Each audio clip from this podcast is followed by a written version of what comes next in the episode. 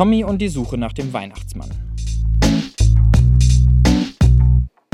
Eine Adventsgeschichte in 24 Teilen. Türchen 3. Volle Kanne.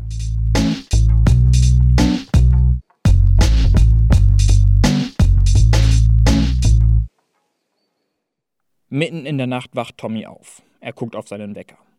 5 Uhr. Mama und Papa werden erst in einer Stunde wach. Also jetzt oder nie. Als er die Decke zurückschlägt, greift die kühle Luft nach seinen Beinen.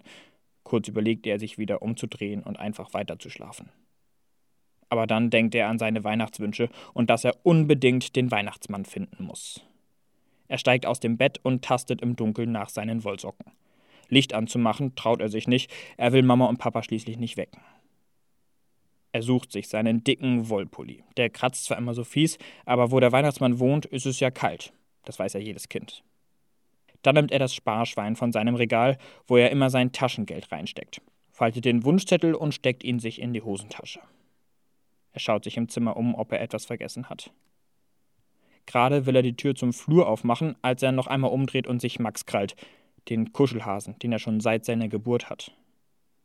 Dann schleicht er auf Zehenspitzen zur Garderobe und zieht sich die dicke Winterjacke mit dem Fellkragen an. Es raschelt unfassbar laut, als er die Mütze und die Handschuhe aus dem Ärmel schüttelt. Und dann knallt sein Fuß volle Kanne gegen das Schuhregal. Mit einem lauten Knall kickt er das Holzgestell durch den halben Flur.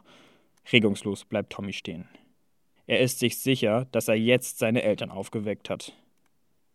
Hinter der Tür zum Schlafzimmer hört er eine Bettdecke rascheln. Tommy erwartet jeden Moment, dass die Tür aufgeht und seine Mutter ihn anschreit. Aber nichts passiert.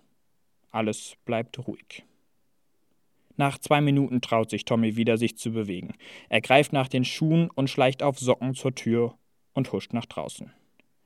Als er die Wohnungstür langsam ins Schloss zieht, atmet er kurz auf und rennt dann durch das Treppenhaus nach unten. Erst an der Haustür zieht er sich die Schuhe an. Auf seinen Doppelknoten ist er wirklich stolz, den hat er erst vor ein paar Wochen gelernt. Dann klemmt er sein Sparschwein unter den rechten und Max unter den linken Arm. Mit seinem Fuß tritt er die Tür auf und geht raus auf die Straße. In der Nacht hat es angefangen zu schneien, die Stadt liegt ruhig im gelben Licht der Straßenlaternen vor ihm. Tommy atmet einmal kurz durch, dann macht er sich auf den Weg zum Bahnhof.